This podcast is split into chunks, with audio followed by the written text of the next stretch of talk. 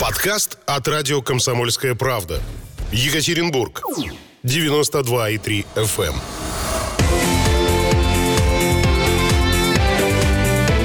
Картина недели. Приветствую вас всех, уважаемые радиослушатели. Это радио «Комсомольская правда», Екатеринбург 92,3 FM, эм, Нижний Тагил 96,6 и Серов 89,5.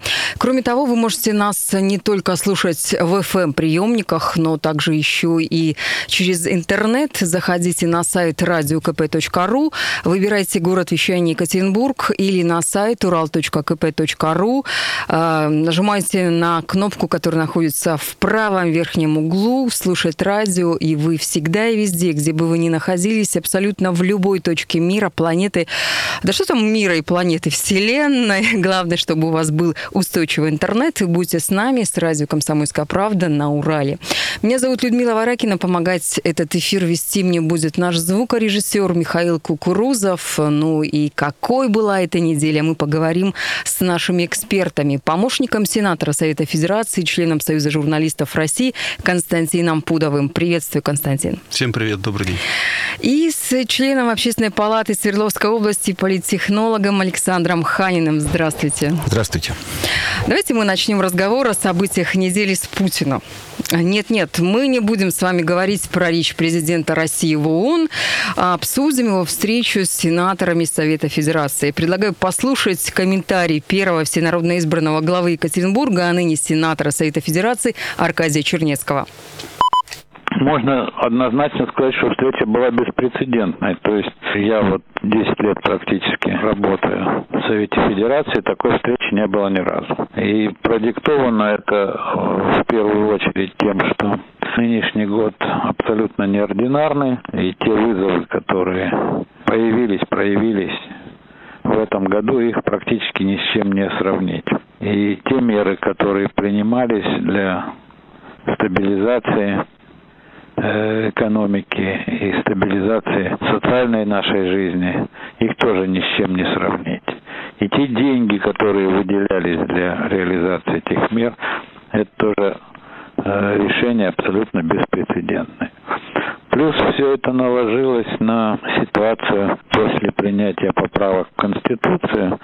И, в общем-то, ну, прослеживается прямая зависимость того, что в Конституции лишний раз было зафиксировано и подтверждено, что Россия является социальным государством, и тех мер, которые вот в течение этого года принимались для того, чтобы понятие социального государства в условиях кризиса. И с точки зрения того, чтобы э, зафиксировать некие итоги этих событий, и с точки зрения для того, чтобы не наступало ощущение, что мы уже все сделали, можно отдохнуть, э, к сожалению, проблемы сохраняются, в том числе и вопросы, связанные с обеспечением Э, финансово устойчив в государстве.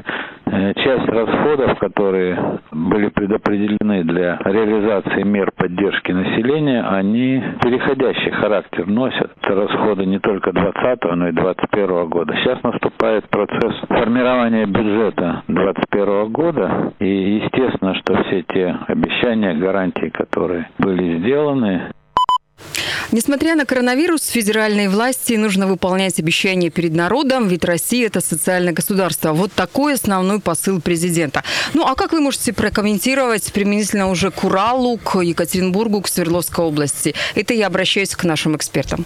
Ну, кроме того, президент, э, обращаясь к сенаторам, говорил о том, что нужно слушать э, население, народ. Э, и вот вчера на встрече с избранными губернаторами он это повторял. То есть взаимосвязь с обществом, с гражданским обществом, если хотите, очень важна сегодня. И президент об этом говорил. Ну, то есть практика и развитие общественных связей власти и общества, так сказать, в том числе в нашем регионе э, проходила серьезные испытания в прошедшие, так сказать, вот месяцы, годы. И такое обращение очень существенно, в том числе, а, а также, конечно же, э, очень важные, так сказать, были его его э, заявления о поддержке малого среднего бизнеса, семей и так далее. Ну, все это прекрасно слышали. Это был Константин Пудов, член Союза журналистов России, помощник сенатора Совета Федерации Аркадия Чернецкого. Я сейчас говорю об этом нашим радиослушателям, потому что они ведь не видят, они только слышат. И, кстати, если уж говорить про взаимодействие э, общества и власти, то в городе Екатеринбурге этот вопрос, э, ну, не совсем, прямо скажем так, э, не очень хорошо он выполняется, потому что власть городская почему-то не хочет слышать общество и делает какие-то вещи, не узнавая мнение горожан. Об этом мы поговорим чуть позже, потому что именно сегодня два года исполнится, исполнилось, как Александр Высокинский стал мэром города Екатеринбурга. А сейчас я передаю микрофон Александру Ханину, общественнику, между прочим, члену Общественной палаты Свердловской области. Что вы можете сказать по поводу вот этого внезапного выступления перед сенаторами Совета Федерации нашего президента? Ну, я не считаю его внезапным. Я не считаю его внезапным. Дело в том, что мы, а, россияне, все проголосовали за поправки Конституции и забыли про это благополучно. Хотя, на самом деле, это потребует э, изменений более чем 100 законов, законов внесение новых поправок в эти законы, внесение, возможно, новых законов, э, изменение статуса такой структуры, как Госсовет, изменение статуса такой структуры, как Совет Федерации, изменение вообще управления э, как таковым этим процессом. Это очень важно, потому что мы сейчас живем в такой ситуации, когда деятельность субъекта очень сильно зависит от того, как, какие у него отношения в Москве. И статус тех людей, кто представляет субъект Совета Федерации, должен быть очень высоким. И это очень важно. И это важно, почему именно с ними разговаривает президент именно по этой причине. Потому что губернатор человек назначаемый. Фактически э, в нашей связи, да, за него голосует народ, он участвует в выборах, но обычно это выбор из трех-четырех человек, да, которых мы, в принципе, все понимаем. То есть там случайных людей очень редко попадают в этот список.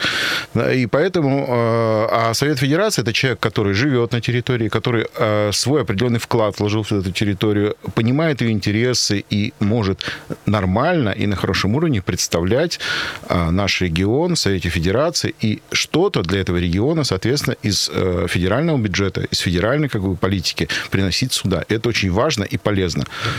Если у меня есть минутка, я могу еще сказать вот следующее. Очень важно статус этого человека, потому что, допустим, вот при всем моем уважении к Эдуарду Ригардовичу Росселю, да, нам действительно не хватает его там юмора, не хватает его харизмы в наших всех делах, но у него статус влиять, ну, или позиции влияния в Москве уже гораздо ниже, чем были там 10 лет назад, там 15 лет назад. И, конечно, я понимаю, что нам в Совете Федерации ну, нужен более активный игрок или более активный участник. Но когда мне вчера задали вопрос, кто это может быть, я ну, тут не смогу назвать. Ну, мне кажется, Аркадий Чернецкий, который сейчас э, является действующим сенатором Совета Федерации, как раз-таки отлично выполняет роль лоббиста территории. И э, вот, в частности, на, по, по программе переселения э, людей из старого аварийного жилья он более двух миллионов, миллиардов рублей выделил, там еще определенные были сделаны усилия. Ну и что касается метро, вот он же тоже работает, действует, правда, э, нужно понимать, что сейчас в условиях коронавируса, об этом мы все время говорим, и в течение этой передачи тоже будем говорить про этот коронавирус, денег-то больше не стало, а их стало гораздо меньше несмотря на это, все-таки 300-летие Екатеринбурга, оно вот приближается. Городу нужны дальние, дальнейшие точки для развития. И вторая ветка метро, которую планировали строить от каменных палаток до виза, там, правобережный, она нужна и необходима. В создании проекта подземки были вложены огромные средства, там сотни миллионов рублей, и руководство и региона, и города, наверное, прекрасно понимает, что сейчас не открыть нам эту вторую ветку. Получается, что коронавирус шанс на строительство второй ветки нам не оставил. Предлагаю еще раз послушать мнение сенатора Совета Федерации Аркадия Чернецкого по этому поводу Ну, это совершенно очевидно было. То есть все программы развития, которые в стране есть, они, как бы сказать, абсолютно большинство секвестировано на не очень большую цифру, но достаточно жесткая команда о том, что новых программ пока появляться не должно. То есть нужно стабилизировать ситуацию. Э, очень большие деньги были направлены на преодоление последствий коронавирусов, на поддержку населения, на поддержку семей с детьми, на поддержку бизнеса. Э, ну, вы, наверное, слышали вчера э, то, что президент говорил. Только два направления связано с э, возможным снижением страховых взносов с 30 до 15 процентов для малых и средних предприятий, выполняющих соответствующие условия по поддержанию заработной платы. Плюс э, к этому прощение кредитов, которые выдавались под 2 процента, потребует почти триллиона рублей. Поэтому нужно понимать себе масштаб тех дополнительных расходов, которые несет э, бюджет для того, чтобы понимать, что сегодня в стране новые программы вряд ли будут начинаться. Но, тем не менее, я считаю, надежду терять не нужно, и та работа, которая начиналась, она э, должна быть продолжена, то есть мы все равно этот момент кризисный когда-то подойдет к концу, и мы должны быть во всеоружии для того, чтобы разговор по второй ветке метро был продолжен. Ну что ж, на радио «Комсомольская правда» мы разговариваем с нашими экспертами Константином Пудовым, помощником сенатора Совета Федерации Аркадия Чернецкого и Александром Ханиным, членом Общественной палаты Свердловской области, о том, какой была эта неделя. Сейчас мы должны с вами уйти на небольшой перерыв. Впереди на радио «Комсомольская правда» реклама. А вам, уважаемые радиослушатели, хочу напомнить телефон прямого эфира 3850923, 3850923, код города 343 и WhatsApp тоже пишите сообщение. Плюс семь девять пять три три восемь пять ноль девять двадцать три. Я приветствую всех тех, кто только что присоединился к нам. Это радио «Комсомольская правда», Екатеринбург 92,3 FM, эм. Людмила Варакина у микрофона. И э, сегодняшние эксперты, помощник сенатора Совета Федерации, член Союза журналистов России Константин Пудов, а также член Общественной палаты Свердловской области, политолог Александр Ханин э, рассказывают, делятся своими мнениями, впечатлениями, комментируют истории, события, которые случились на этой неделе в Екатеринбурге и в Свердловской области. Еще одна знаковая тема недели. Сегодня исполнилось два года, как Александр Высокинский стал главой Екатеринбурга. Как вы оцениваете его работу? Ну, на этой неделе у него еще день рождения случился. Вчера, да, вчера да, день рождения. С чем надо его поздравить? Кстати, ну и можно его поздравить с грамотой от президента, который в день рождения он и получил в ну, это, подарка. Это, это, это, это хороший знак, когда получаешь грамоту в день рождения. Это означает, что у тебя впереди хорошая пенсия. Э, хорошая, достойная, нормальная. Ему же еще рано до Нет, пенсии. Александр Сыкинский прекрасный человек, очень умный человек, очень интересный собеседник, но в данной ситуации мне кажется, что многие решения, которые принимаются там, они не, ну, как говорится, администрация наступает все время на одни и те же грабли. И главное из них – это никогда не спрашивают мнение жителей, никогда не интересуются мнением различных а, влиятельных групп, которые есть на той или иной территории. Это касается практически любого события за последние два года. Вот, Константин, вы же э, как раз-таки занимались э, работой с общественными организациями, с гражданским обществом, как сейчас говорят. Вот, вот во время перерыва мы даже вспоминали вот эту известную историю, когда в центре города Екатеринбурга сносили памятник Малышева. Переносили. Переносили, переносили памятник и тогда, Малышева. Э, вот мы проводили серьезные переговоры и с коммунистами, и с инициаторами строительства восстановления э, храма э, Большой Златоуст на его исконном месте. И, собственно, э, искался консенсус тогда э, со всеми группами, со всеми интересантами и с, как сейчас говорят, гражданским обществом. И фактически под аплодисменты эта сложная операция была э, произведена. Малышев разместился на гораздо более интересной для коммунистов и самого себя, как памятника площадки на улице имени себя Малышева. Вот. А Большой Златоуст Златоуст э, в течение там, года был отстроен на своем э, исконном месте. Все аплодировали, все радовались, и православные, и атеисты, и коммунисты, и беспартийные. Вот это был пример, когда, э, значит, проблема решалась до того, как она стала проблемой, понимаете? И когда интересы всех учитывались, и каждому, э, так сказать, каждой социальной группе, каждому интересанту предлагалось в конечном итоге развитие его интересов и удовлетворение э, тех э, задач и интересов, которые, так сказать, ну, каждая группа имеет.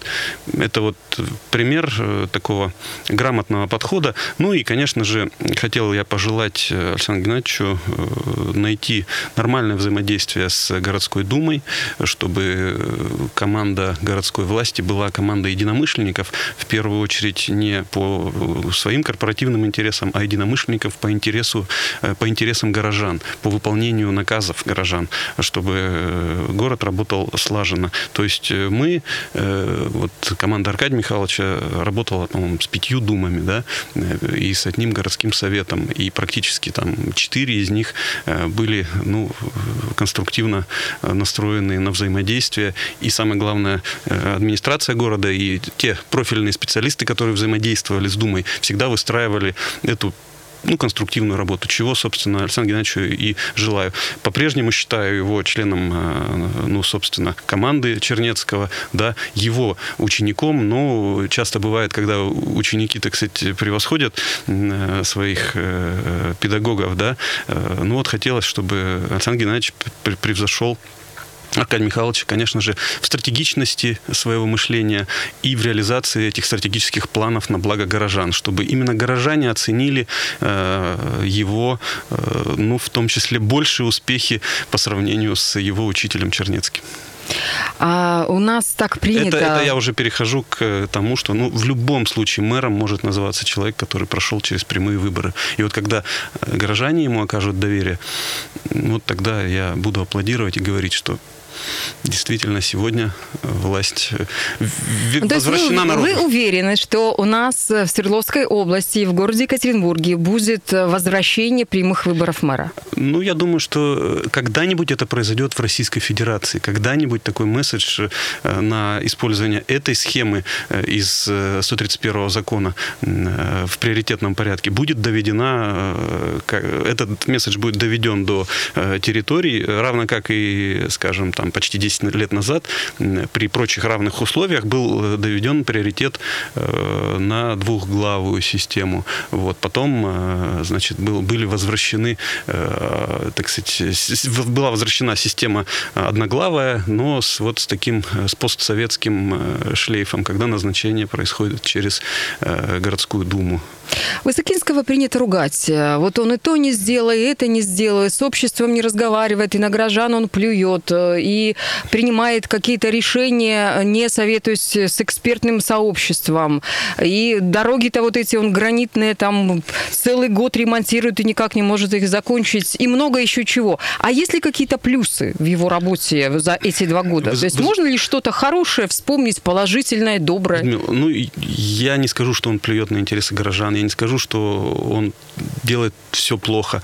Э, что хорошее? То есть, конечно же, э, совершенно новая схема взаимодействия областных и городских властей, когда э, область действительно направляет серьезные средства на городскую городскую инфраструктуру, на реализацию городских проектов. И фактически сегодня э, во, во многом э, построение власти так, так, такое, что э, назначенный глава города, назначенный мэр является, ну, фактически заместителем губернатора по Екатеринбургу. И это нужно признать. Э, и, и я не скажу, что сегодня это плохо, это просто констатация факта. И что можно сказать? От этого взаимодействия и, в общем-то, от новой схемы бюджетного процесса денег городу достается больше. Это тоже факт. Другой вопрос, как распоряжается этими деньгами э, молодая команда э, мэра Высокинского. Ну, это вот, наверное, э, тезисы, так сказать, которые вы озвучили, они имеют место быть. Александр, что вы скажете? Ну, например, во всех домах сейчас практически тепло. То есть 90% жилого фонда и 100% соцобъектов подключены к теплу. Такого никогда не было в нашем Да ладно, городе. неужели при Чернецком отопление не давали? Нет, при Чернецком народ э, любили испытывать немножко на прочность. Это хорошо, это правильно, потому что наш народ, он только в трудностях познает сам себя. Но вот э, в этот раз я прям благодарен э, Александру Высокинскому, хотя я бы всегда говорил про команду. А один в поле не воин, и сколько, кто бы ни был мэром, назначенный, избираемый или какой-то еще, он один не делает ничего, а делает все-таки команда. Когда э, на своих местах работает в достаточной степени хорошие профессионалы, все получается слаженно и просто. Да? То есть, на самом деле, в каких-то вещах э, он, э, ну, я не могу сказать, что он превзошел своего учителя, э, Аркадия Михайловича Чернецкого, нет, наверное, но в некоторых вещах он достаточно эффективный. Опять же, как бы у нас есть всегда разные стили управления. Стиль управления делай и просто уверяй всех остальных, что это правильно. Не спрашивай ни у кого совета, не спрашивай никого мнения. А Александр Геннадьевич оказался в ситуации, когда ему приходится спрашивать мнение сразу у семерых. Э, и оно зачастую различное. Вот про поводу прямых возврата прямых выборов мэра, я работал в разных системах. Так получилось, что я сам менял систему управления, э, самоуправления муниципалитета, э, смотрел, как работает избираемый мэр, как работает двуглавая система, как работает одноглавая система. Я могу сказать, что городу нужен лидер.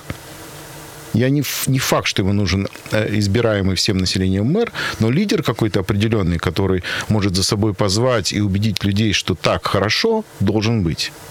Но в то же время на месте мэра не может быть человек, который не разбирается в вопросах коммунального хозяйства, городского транспорта и так далее. Либо вокруг него должен быть такой очень плотный, хороший пул экспертов, ну, либо он сам ну, должен обладать каким-то опытом. Поэтому мне кажется, что должна быть все равно двухступенчатая модель. Да, это круг каких-то людей избранных, но при этом они какой-то должны экзамен, что ли, сдавать на умение управления городом. То есть второго Ройзмана нам не надо. Нам нужен хороший эксперт, который Нам понимает одного Ройзмана разбирается. много, мне кажется, уже. А давайте мы на другую тему поговорим, потому что на этой неделе презентовали логотип Всемирной универсиады, которая пройдет в нашем городе Екатеринбурге в 2023 году. Э, Уважаемые радиослушатели, вы можете э, забить эту информацию в интернете и посмотреть, на что выглядит этот логотип. Э, ну, кто-то видит э, пиццу, кто-то видит какого-то читающего человека, кто-то даже Майка Вазовский из мультика «Корпорации монстров». А вы что думаете, уважаемые эксперты, по поводу вот этого логотипа странного? Э, Я думаю, тут вот как э, в том анекдоте, помните, про а Кремль перекрасить в зеленый цвет. Э, По сути вопроса о том, что нам нужна универсиада, я думаю, никто не спорит.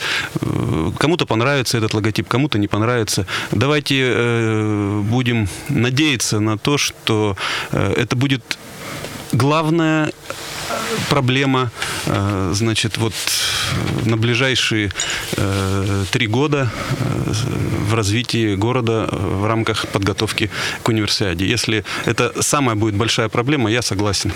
А давайте мы послушаем радиослушателя, который дозвонился 3850923. Надевайте наушники. Здравствуйте. Здравствуйте, Слушаем вас. Алексей, Маш. Да, Алексей. Вот я сейчас слушаю вас, там один хвалит петуха, второй кукушку, третий болото. Так вот я вам сейчас хочу сказать, что Чернецкий, что Высоцкий, вот где вы видели одного человека с лопатой, и, и что лопата была с моторчиком, вот я их точно не видел. Ага. Пробки, они усугубились еще больше, светофоров больше стало. Тепло, вот я живу на Химаше, нет у меня тепла, и не было. Па- Спасибо. Мы ответим после новостей на радио «Комсомольская правда». На радио «Комсомольская правда» в Екатеринбурге 92,3 FM, в Нижней Тагиле 96,6 и в Серове 89,5 продолжается картина недели. Обсуждаем события, случившиеся в Екатеринбурге, в Свердловской области в течение этих э, дней э, вместе с членом Союза журналистов России, а также помощником сенатора Совета Федерации Аркадия Чернецкого.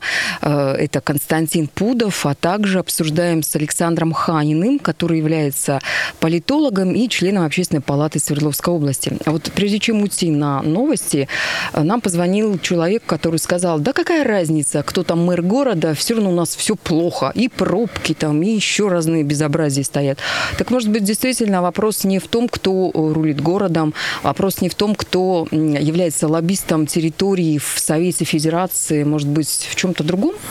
Почему люди-то несчастные и проблемы у них различные? Александр, давайте с вас начнем. Власть тем эффективнее, чем она ближе находится к населению. Самый эффективный человек для жителя города обычного – это старший по подъезду. Это первый представитель власти, с которым он сталкивается. Второе – это а, вот у нас есть система а, городовых, так называемых, которые следят за... а, Квартальных. Квартальных, да, квартальных, извиняюсь, да. а, э, Система квартальных, которые следят за так или иначе за ситуацией на районе. Это неплохая система с хорошей обратной связью, которая требует, ну, просто более опытного ей или какого-то там более внимательного использования. Потому что, допустим, у меня что-то происходит не так, звонок, а, значит, моему квартальному, у меня почти мгновенно, ну, происходят какие-то изменения. Например, там, ну, банальная история. Стояла скамейка, а она стояла неправильно, на мой взгляд, установлена. Я пожаловался, эту скамейку передвинули, изменили, там, убрали.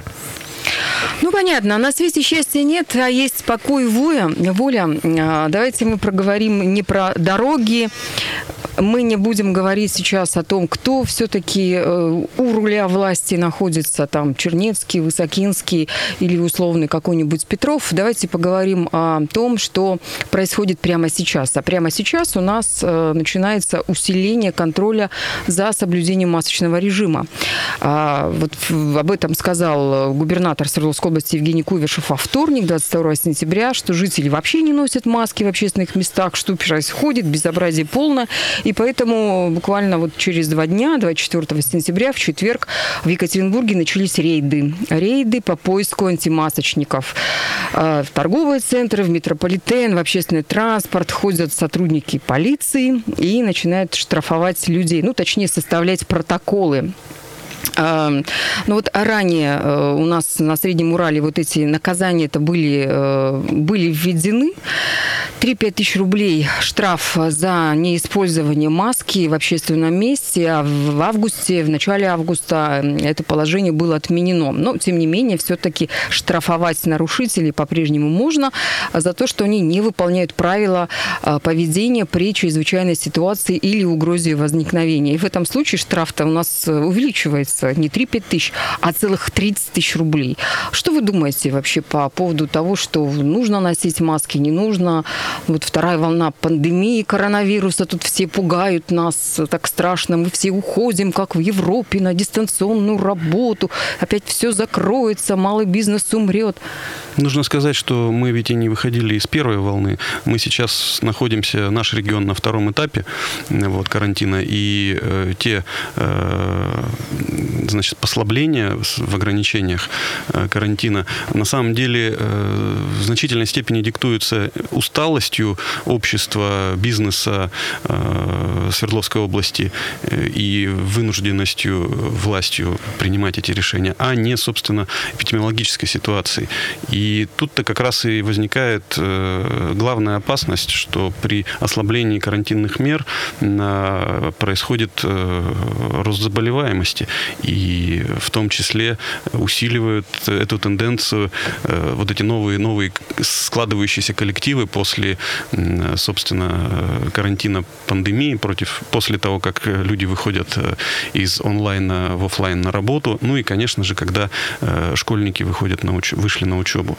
И чтобы не было второй волны именно как волны, и чтобы плавно сошла на нет первая волна, которая еще не сошла. То есть, безусловно, нужно соблюдать Э, карантинные меры, и не только э, маски, но и э, изоляция сознательная должна быть дезинфекция и так далее, и так далее. ограничения ну, вот, массовых мероприятий все равно необходимо проводить. И, и в значительной степени сегодня это деятельность, так сказать, перекладывается на плечи самих граждан, потому что власть потихонечку, ну, скажем так, гайки ослабляет. Вот. И тут от нас с вами уже зависит, заболеем мы или нет. И очень хочется всем пожелать э, доброго здоровья на ближайшие месяцы до Нового года и все-таки э, призвать не расслабляться. Мы находимся в еще более серьезной ситуации, чем это было в марте когда начинались э, жесткие, серьезные карантинные меры. Я Александр. согласен с Константином абсолютно, да, но я могу сказать, что бороться надо с вирусом, а не с масками.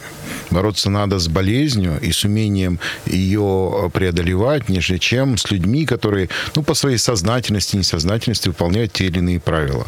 На самом деле, со стороны просто действия губернатора, его призывы выглядят так, как будто у них упали продажи масок, да, то есть и они решили их как-то поднять, э, простимулировать. Хотя, на самом деле, это, возможно, и не так.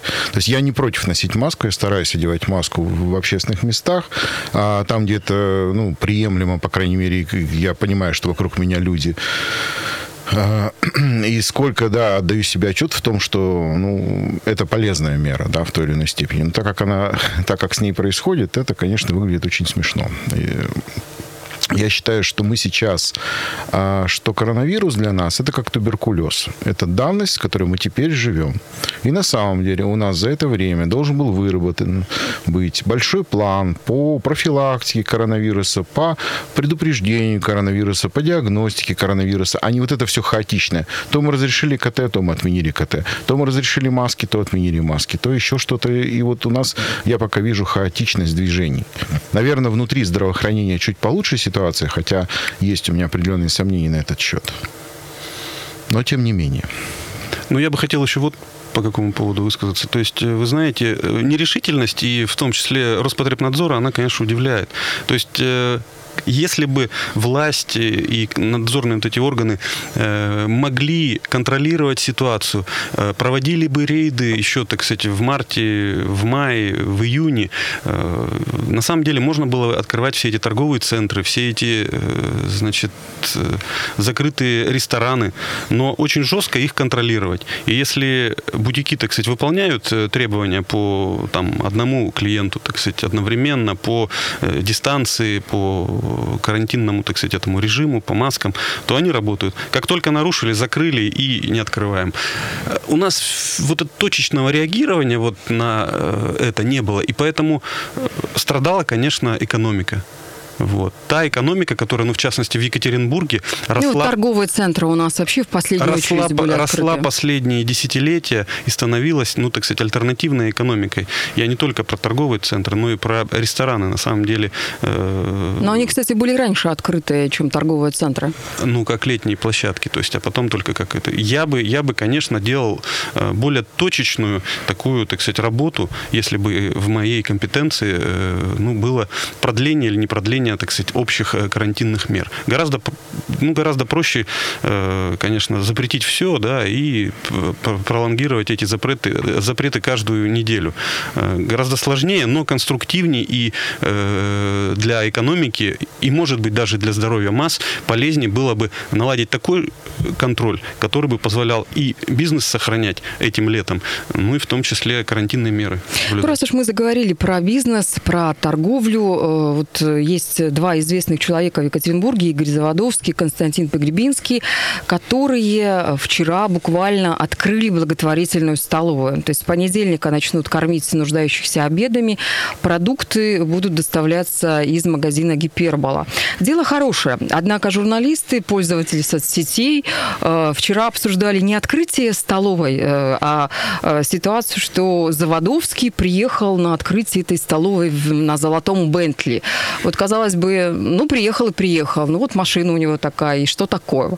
А как вы думаете, могут ли, должны ли, имеют ли право а, люди, э, которые занимаются благотворительной деятельностью, как-то подчеркивать и показывать, что у них есть деньги?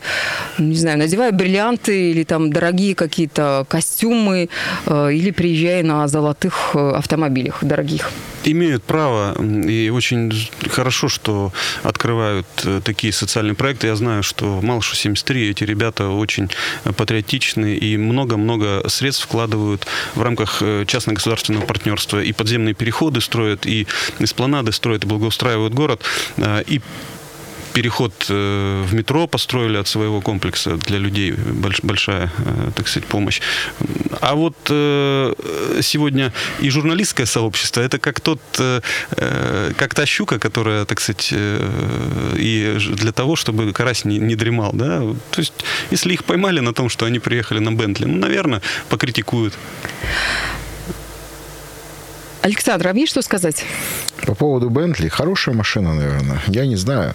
А я по, знаю, что когда компания выходит на IPO, то в IPO прямо строжайшие требования, чтобы никакой благотворительностью компания не занималась. Отдельно бизнес, отдельно благотворительность. Это очень хорошее правило иностранных компаний, которое у нас зачастую не соблюдается. И когда, вот, допустим, открытие благотворительной столовой используется в, в рамках пиара человека или компании, то я считаю это неправильно.